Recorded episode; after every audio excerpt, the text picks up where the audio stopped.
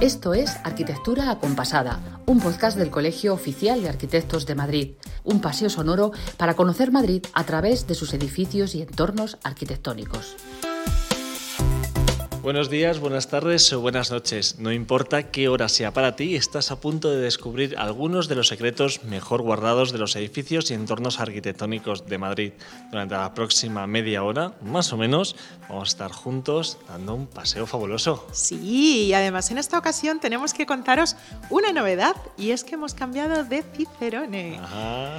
Porque hoy no voy a ser yo la que salga del COAM para recorrer Madrid junto a un arquitecto, sino que esta vez ha sido José el que se ha ido de picos pardos, ¿eh? que tenías tú ganas. Hombre, como lo sabes, María, y es que te tenía mucha envidia de esos paseos que te pegas y he querido por un día salir yo y que me da bien el aire. Pues yo encantadísima, vamos, de pasear contigo y seguro que todos nuestros oyentes también. Pero entonces, ya que cambiamos los papeles, pues eres tú el que tienes que darme una pista. Es verdad, es verdad. Bueno, pues siendo así, te diré, por ejemplo, que la vista alzada que hoy presentamos es de récord. De récord, ¿cómo que de récord? Eso me lo pone muy difícil, yo no lo suelo poner tan Uy, chungo, no, ¿eh? uy, que no, y más. Pero bueno, a ver, te voy a dar otra pista. A ver, a ver. Se trata de un lugar donde se han celebrado algunos de los campeonatos y juegos más importantes de nuestra ciudad. Bueno, entonces sí, o sea, me suena, a ver, porque mi, mi hermano es un grandísimo aficionado al deporte y siempre me ha hablado de un estadio que está en Madrid, pero no me va a salir el nombre. ¿No te sale? No, o sea, es como de esto que lo tengo en la punta de la lengua, pero no. Pues es el Estadio Vallehermoso. Eso, eso, eso, Valle Hermoso, que está por Islas Filipinas, ¿puede ser? Eso es, por Islas Filipinas. Se inauguró, fíjate, en 1961 y en 2007 cerró. Estuvo varios años esperando una importante remodelación y esta por fin llegó de la mano de Alfonso Cano y su estudio, con quien he tenido el lujo de estar en uno de los paseos que el CUAN organiza para profesionales dentro de la iniciativa El arquitecto enseña su obra, de la que hablamos la semana pasada en nuestra sección con Carmen García Jalón en Secretos del COAN. ¿Quieres venirte a echar unas carreras, María? Pues por supuesto, vamos, José, deseando estoy escuchar este a vista alzada de récord.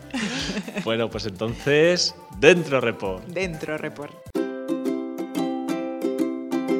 Pues hoy me he escapado del CUAN un ratito para colarme en una de las visitas del arquitecto enseña su obra que acabamos de retomar en el Colegio de Arquitectos de Madrid y que se organizan solo para colegiados y precolegiados, pero que en Arquitectura Compasada no podíamos dejar pasar la ocasión para contároslo a vosotros, nuestros fieles seguidores del podcast. Esta primera visita de la nueva edición del ciclo nos ha traído a una isla verde en el centro de Madrid. Una isla formada, ojo, por nueve calles, también verdes, pero de un verde que recuerda al de las manzanas Grammy Smith, esas que son un poco ácidas. Pese al bullicio de coches de las calles aledañas, este espacio es un remanso de paz y el silencio lo rompe los trinos de los pájaros y la algarabía de los chavales del instituto de al lado. Seguro que estáis deseando saber dónde me encuentro y para ello le he pedido a Alfonso Cano, el arquitecto del estudio Cano Lasso, que se quede unos minutos con nosotros después de la visita oficial y nos cuente dónde estamos. Hola Alfonso, ¿qué tal? Hola José, buenos, buenos días. Cuéntanos, ¿dónde, dónde estamos? Estamos en el Estadio Vallehermoso, en Madrid, en el barrio de Chamberí, que es una instalación municipal hecha para el deporte del atletismo, pero el deporte de competición, pero también de, de aprendizaje, de, de cursos de iniciación, de escolares. Así es, el Estadio Vallehermoso que tu estudio volvió a construir sobre la parcela que ocupaba el anterior. Un enclave con mucha historia y que ha pasado también por muchas etapas. ¿Qué había aquí antes del estadio, Alfonso? Sí, inicialmente lo primero que hubo fue a, a mediados del siglo XIX hicieron un, un cementerio, el cementerio de, de San Martín y San Ildefonso, que lo levantaron en 1920, quedó, que, con eso quedó un terreno esplanado, completamente horizontal, en el que se utilizó de manera espontánea para, deportes, había campos de deportes de fútbol, me imagino, fundamentalmente, y, eh, y en función de eso ahí se construyó el primer estadio importante en Madrid, que es el de Vallehermoso, en los años final de los 50. La vida de los, de los espacios que ni te imaginas, En 2007 se derriba ese estadio original de Vallehermoso y a partir de allí se convoca un concurso de arquitectura que ganáis vosotros y el proyecto pasa entonces por varias vicisitudes, entre ellas una crisis económica que deja un proyecto de 100 millones de euros a poco más de 7. ¿Cómo replanteáis este proyecto de tanto dinero a tampoco. Sí, el, estadio se demolió porque había quedado obsoleto. Era de, era de seis calles y las competiciones ahora son en ocho. Entonces eh, había, que, había que quitarlo y renovarlo. Cuando se hizo, efectivamente, llegó la crisis. Eh, se hizo un proyecto muy, en ese momento, pues muy bien dotado, con un estadio muy bien dotado y además con unas zonas aledañas de, de un centro deportivo municipal, con centro acuático, tal, un proyecto mm, eh, que hubiese sido fantástico, pero claro, con un presupuesto muy alto. ¿Cómo lo ajustamos? Intentando hacer que el estadio tuviera los, los mínimos espacios posibles construidos y que cuando necesita en momentos de competición, eh, o sea, para que funcionara el día a día, que es el entrenamiento, que hace falta un pequeño vestuario y unas pequeñas salas, eh, y en, en caso de competición poder crecer con elementos de carácter temporal. Entonces está, tiene, está dotado con una red de arquetas y una red de suministros eh, mucho más grande de, de, lo, de, lo, que realmente está construido para poder crecer de esa manera mm, como a, al pedido en cada, en cada ocasión. ¿no? Hablabas del estadio como un espacio versátil para aprovechar precisamente al máximo ese presupuesto que os dejaron. Cada espacio se piensa cómo fun puede funcionar en el día a día y cómo puede funcionar en caso de competición. El uso que está destinado solamente atletismo, solamente deporte, por lo cual, digamos, se, se le quita otra serie de posibles usos alternativos de espectáculo y demás. Eh, por estar en un lugar en el centro de la ciudad, en, dando a bloques de viviendas que luego dominan y lo controlan, o sea, cualquier, cual, se descartó inicialmente cualquier uso eh, que pudiera producir ruidos o molestias a los vecinos. Además, yo creo que se ha tratado de una zona en la que, bueno, se, ha tratado como con mucho cariño a los vecinos, es decir, que, que mm, pensando no solo en la dotación, sino pensando en el barrio y pensando en la ciudad.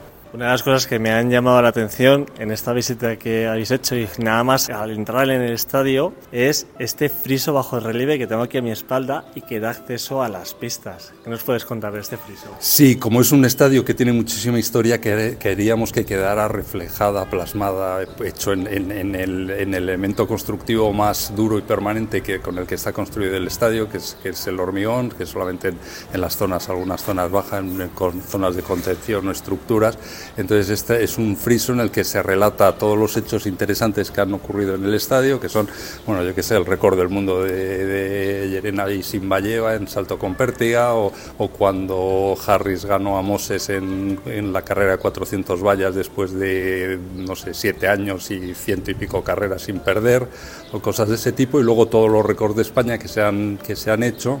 Y, y las mejores marcas por especialidad en cada una de las pruebas es una, obra de arte y, y, que demuestra el cariño con el que hicisteis esta, esta obra. La segunda de las cosas que me ha llamado la atención es algo que has comentado y es que las gradas que tenemos aquí a nuestro alrededor y justo por encima eh, abrazan a los deportistas, pero a la vez están muy bien integradas en el entorno. Un poco ese guiño que hacéis a los vecinos, ¿no? pensando en los usuarios de dentro y de fuera. De hecho, contabas que el anterior estadio medía 6 metros más y decidisteis bajar su cota para una mejor convivencia con los vecinos a los que habéis dado un parque. Sí, hemos intentado balancear el, el que el, el, uso del estadio con sus niveles y sus capacidades con las calles adyacentes y con la, para que fuera lo más fluido posible y para que la percepción desde la calle fuera lo más amable y, que pareciera lo más posible un parque. Por eso la valla de cerramiento es simplemente una jaula que encierra unas enredaderas, unos jazmines y, todo tiene una escala muy bajita, no se levanta, levanta apenas unos pocos metros del suelo. Bueno, estamos en un sitio donde se ha hecho historia deportiva. Tú lo decías, queda recogida en este friso que nos describías hace, hace nada, pero si alzamos un poquito más la mirada, justo encima de las gradas, donde hemos paseado hace un rato y que yo te he llamado que estábamos como en la calle número 10, ¿recuerdas? ¿Qué pasa eh, además debajo de lo que podríamos decir un gimnasio cerrado y elevado sobre, la, sobre las gradas? ¿Para qué es este espacio, Alfonso? Porque, ¿Cómo lo habéis diseñado vosotros? Es el espacio que se necesita en todo estadio de calentamiento y de una, una parte cubierta para momentos de mal tiempo, en el que normalmente se coloca debajo de las, de las gradas. Nosotros hemos pensado que en lugar de tener esa situación más desfavorable esté colocado encima de las gradas, sirve de protección a las mismas, eh, ayuda a cerrar hacia poniente del sol y, de, y, a controlar los vientos de poniente y además ofrece al que está entrenando o calentando antes de entrar en competición una vista completa de la pista y de los, espectadores y así empezar a, a meterse en ambiente, a meterse en competición. Qué bueno, Alfonso. Oye, pues muchísimas gracias por dedicarnos estos minutos para darnos a conocer este espacio tan bonito y que tanto aporta la ciudad de Madrid a sus vecinos. Nada, muchísimas gracias a ti y al colegio por esta iniciativa tan interesante. Qué bien, José, pues ¿sabes qué? ¿Qué? Que voy a cogerle el gustillo yo también a que nos lleves de paseo tú, ¿eh? Porque le habéis contado tan bien que he sentido, fíjate que estaba allí. Me he imaginado echando efectivamente una carrerita por una de sus maravillosas pistas de atletismo. Pues muchas gracias, María. Pero bueno, de momento, la paseadora oficial de este podcast eres tú. Y la semana que viene te devuelvo el relevo como los buenos atletas. Mira qué bien traído, cómo es él, cómo maneja la palabra. Aunque no sé si tan bien como nuestros oyentes en nuestra próxima sección, que es Hablando en Piedra. Bueno, y hoy además tenemos en nuestra sección dedicada a la jerga de los arquitectos una palabra que es bien bonita. Bien bonita, sí señor, asubiadero. ¿Y tenemos algún oyente que se haya atrevido con ello? Tenemos, tenemos, porque nuestros oyentes son muy audaces y cada semana nos envían mensajitos a nuestro número de WhatsApp para aventurarse a adivinar el significado de las palabras que desde aquí, desde Arquitectura Compasada, lanzamos a las ondas. Estos son yo creo que asubiadero es como un recipiente para hacer asados, eh, para cocinar y hacer comidita rica. Asubiadero, pues yo creo que esto es referente a, las termas donde ellos se relajaban eh, para, para, para sudar y hacía sus necesidades a la vez allí también. Bueno, muchísimas gracias. Como siempre, nos encanta escucharos y os mandamos un beso enorme desde aquí, invitándoos además a seguir participando. ¿eh? Y eso sí, sin hacer trampas ni mirarlo en Google, como habéis hecho hoy, que habéis sido, hay que decirlo, muy legales. Y el arquitecto, que en esta ocasión nos desvela el verdadero significado de asubiadero, es Rafael de la Hoz, el responsable de la reforma del mágico edificio castelar del que hablamos en nuestra séptima entrega de Arquitectura Compasada. Adelante, Rafael. Asubiadero es el término correcto arquitectónico para expresar aquellas gárgolas que evacuan el agua de una cubierta. Y este edificio, en el que estamos, el edificio Castelar, es un buen ejemplo de la utilización de este término porque está todas sus cubiertas resueltas con asubiaderos. Pues muchísimas gracias Rafael de la Hoz por mostrarnos ese término que refiere a las gárgolas que sirven para evacuar el agua de las cubiertas y por explicárnoslo allí in situ cuando visitamos contigo el maravilloso edificio Castelar. Eso es. ¿Y ahora qué toca, José? Ahora toca lanzar otra palabreja al aire. Mm, a ver, a ver, vamos. Vamos. Astial. Astial, eso es un hastial que es como una pasada, ¿no? Yo me imagino que sí, que sí, no te rías, yo me imagino como, te quiero un hastial, o me tiene un hastial harta ya este hombre. Bueno, bueno, eso dices tú, pero te recuerdo, querida María, que el término es arquitectónico, así que algo tendrá que ver con la arquitectura, ¿no? Sí, pero bueno, yo hago como nuestros oyentes, que lanzan ideas de lo más variopintas y no siempre tienen que ver con la arquitectura. Y por cierto, animaos a decirnos qué creéis que significa hastial o en su defecto a qué os recuerda, como he hecho yo. ¿Tenga que ver con el mundo de la arquitectura o no? Os dejamos un numerito para hacerlo. Es 623 006049. Repetimos, 623 006049. Os escuchamos. Bueno, José, y ahora nos tienes otra cosa preparada, ¿no? Que en este episodio te ha dado a ti por salir. Pues eso parece, María. Esta semana me he tomado muy en serio eso de cogerme los bártulos, bueno, en este caso los micros, y salir a grabar.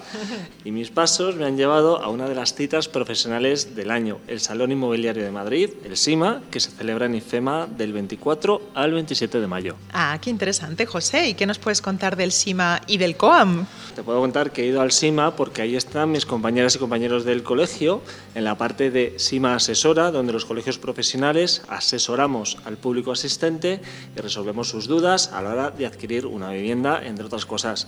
Pero esto mejor nos lo cuentan María Garcés y Carmen García, de Servicios al Colegiado y el Centro de Asesoramiento Técnico, el CAT. ¿Les damos paso? Claro, vamos con ello, deseando escucharos. Vamos con ello. El Salón Inmobiliario de Madrid, el SIMA, celebra su vigésimo cuarta edición entre los días 24 y 27 de mayo. Se trata del evento inmobiliario de referencia del mercado español, dirigido tanto a particulares como a compañías y profesionales nacionales e internacionales de arquitectura compasada, nos hemos venido hasta IFEMA, hasta el pabellón número 3, porque el Colegio de Arquitectos participamos un año más en la sección SIMA Te Asesora, donde los colegios profesionales atienden y resuelven las dudas a los ciudadanos en materias de vivienda. Y para que nos cuente qué hace el COAM Aquí vamos a hablar con María Garcés, responsable de servicios al colegiado, y Carmen García del CAT. Buenos días. Buenos días. Hola, buenos días. Bueno, Carmen, cuéntanos, ¿qué hace el Colegio de Arquitectos en el Salón Inmobiliario de Madrid? Pues mira, dar a conocer a los ciudadanos la importancia de contar con un arquitecto para todos los asuntos relacionados con su vivienda. ¿Por qué es tan importante para los arquitectos estar presentes en un evento como este, en un salón inmobiliario como es el SIMA? Necesitamos que la ciudadanía comprenda que si para comprar un coche, por ejemplo, eh, preguntan a todo el mundo, a todos los conocidos, se van a no sé cuántos talleres y tardan meses en tomar esa decisión para invertir en lo que va a ser la mayor inversión de su vida en la mayoría de los casos. Necesitan el asesoramiento de un experto, un arquitecto experto que les eh, diga algo tan sencillo como que esta casa va a ser una nevera en verano y un horno en invierno o no tiene ventilación cruzada, o va a ser carísimo mantenerla en estado de confort, o no tiene la orientación necesaria. Bueno, vosotras ya sois eh, expertas porque habéis venido edición tras edición a dar eh, información y asesorar a los ciudadanos en algo tan importante como es la compra de vivienda ¿Qué tipo de público es el que se acerca a preguntaros? Pues el público es muy variado, o sea, desde estudiantes, arquitectos ejercientes que se interesan un poco por su colegio y vienen a saludarnos porque a lo mejor nos conocen, y luego ciudadanos en general. También es curioso, algunos que paseando ven el cartel de Colegio de Arquitectos y a lo mejor comentan, anda, pues mi nieto está estudiando arquitectura y ya con esa excusa pues se quedan un rato aquí charlando y contándonos sus, sus problemas, pero vamos, eh, todo tipo de, de gente se, se para en el stand. Veo por tus palabras que os tienen mucho cariño porque he escuchado al colegio y ya pues acercar incluso contaros esas anécdotas ¿no? de familiares. ¿Qué tipo de consultas, aparte de estas, son las que os suelen hacer normalmente? Esa pregunta es muy difícil porque hay preguntas de todo tipo, incluso inimaginables. Pero y depende además del momento. Cuando hablábamos de accesibilidad por primera vez, nos preguntaban cómo poder entrar a su casa, por ponerte un ejemplo que tengo todavía en la memoria, desde el balcón, eh, porque estaba tan cerca de las zonas comunes que quería entrar desde el jardín. Otros nos preguntan, tengo un solar, ¿por dónde empiezo? O nos dicen, tengo que elegir entre, entre estas tres casas, ¿qué hago? Pues lo primero, que te acompañe un arquitecto a verlas, porque a lo mejor lo que tú crees que es una grieta no es más que una fisura en la pintura y no tiene importancia, o al revés. Son cosas que no se, no se les ocurre a la mayoría y desde este stand podemos informarles. Esto que me estás contando me recuerda mucho a una figura que estamos promocionando desde el colegio, es el arquitecto de la casa, ¿verdad? aquí el arquitecto te asesora en el SIMA, pero lo bueno es que no se quede solo aquí, sino que vayamos con, con el ciudadano a ver realmente su, su problema. ¿no? realmente es, el, es un escaparate para que el ciudadano se acerque a los arquitectos, los conozcan y, y sepan que podemos ayudarle, ¿no, Carmen? Sí, así es. O sea, el arquitecto eh, siempre te puede asesorar en cuanto a la compra de vivienda, en cuanto a cualquier reforma que puedas hacer en tu vivienda, al tipo de ayudas eh, que se pueden solicitar. Ahora mismo que hay subvenciones para, pues para renovación de fachadas, colocación de SATES. Eh, para todo esto hace falta un arquitecto, además te puede dar la mejor solución. Colocación de placas fotovoltaicas, además todo para eh, mejora de, lo que es el, confort y el bienestar. Y hemos salido del Colegio de Arquitectos para dar información desde el SIMA, donde estamos atendiendo todo lo que dura el Salón Inmobiliario de Madrid, pero cuando esto termine, ¿cómo pueden los madrileños contactar con el colegio a resolver precisamente estas dudas? Pues pueden venir al colegio y preguntárnoslo personalmente en el servicio de atención al ciudadano, del servicio al colegiado o llamar por teléfono al servicio de atención al ciudadano del CAT, de asesoría técnica, los martes y los jueves de 12 a 2 en el 91 595 15 61. Y luego aparte también tenemos la página web del colegio que es www.coam.org donde aparte de los teléfonos de contacto y las formas de contactar, eh, podéis ampliar información tanto del arquitecto de la casa como de este servicio de atención al ciudadano. Pues muchísimas gracias por vuestro tiempo, Carmen, María. Yo ya os voy a dejar para que podáis seguir atendiendo a, esta gente que veo que estamos haciendo un poco, un poco de cola. Hay mucho interés por hablar con los arquitectos y nada, que tengáis un feliz salón inmobiliario. Muchas gracias, José. Gracias, José. Muchas gracias. Pues ya está, hasta aquí hemos llegado hoy, María. Bueno, y lo bien que ha estado que para nosotros y para todos vosotros, queridos oyentes, se queda, ¿eh? Nos escuchamos dentro de una semanita, el próximo jueves, en todas las plataformas sonoras y a través de la página web del Colegio Oficial de Arquitectos de Madrid. Y de momento coged papel y lápiz o las notas del móvil para apuntar todas las iniciativas culturales chulísimas que nos trae Alicia Bajo con su repaso semanal a la agenda. Hasta pronto. Hasta pronto. Tras este paseo sonoro tan deportivo, paramos para apuntar con papel y lápiz, como María, o en el móvil, como hace José, las propuestas culturales que os proponemos desde Arquitectura Acompasada. Empezamos con uno de los planes favoritos de quienes hacemos este podcast, la Feria del Libro, que comienza este viernes 26 de mayo. Desde la primera edición, allá por 1933 en el Paseo de Recoletos, esta cita ineludible con la cultura no ha parado de crecer y de iluminar el mosaico cultural de la ciudad desde hace 90 años. Hasta el 11 de junio podremos recorrer las 385 casetas instaladas en el Parque del Retiro. Entre las novedades de este año, más sombra y una distribución renovada. La Fundación Canal conmemora el 40 aniversario del Estatuto de Autonomía de la Comunidad de Madrid con la exposición Crónica Creativa de los 80, que puedes ver hasta el 20 de agosto en la sala Mateo Inurria.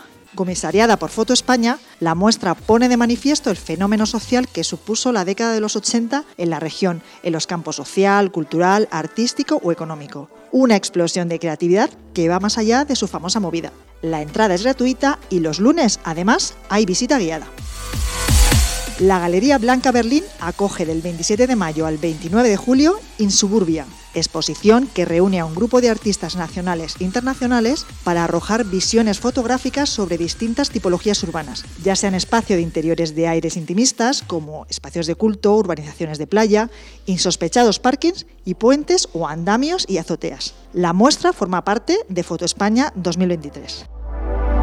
Nos vamos ahora hasta un museo al aire libre con más de 130 años de historia. Hablamos del Cementerio de la Almudena, que desde el 19 de mayo realiza diferentes visitas guiadas para explorar desde personajes célebres descansando en sus sepulturas hasta escenarios cinematográficos, esculturas y arquitectura. Nosotros te proponemos el recorrido arquitectónico y artístico para conocer los cambios artísticos y estilísticos a lo largo de la historia de este recinto hay que hacer la reserva previa en visitascementerioalmudena.sfmadrid.es.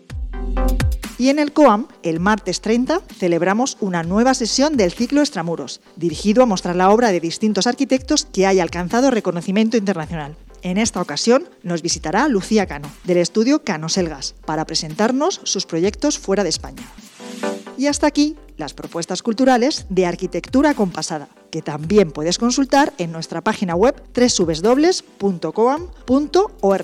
Hasta la semana que viene. Has escuchado Arquitectura Acompasada, un podcast del Colegio Oficial de Arquitectos de Madrid, un paseo sonoro para conocer Madrid a través de sus edificios y entornos arquitectónicos.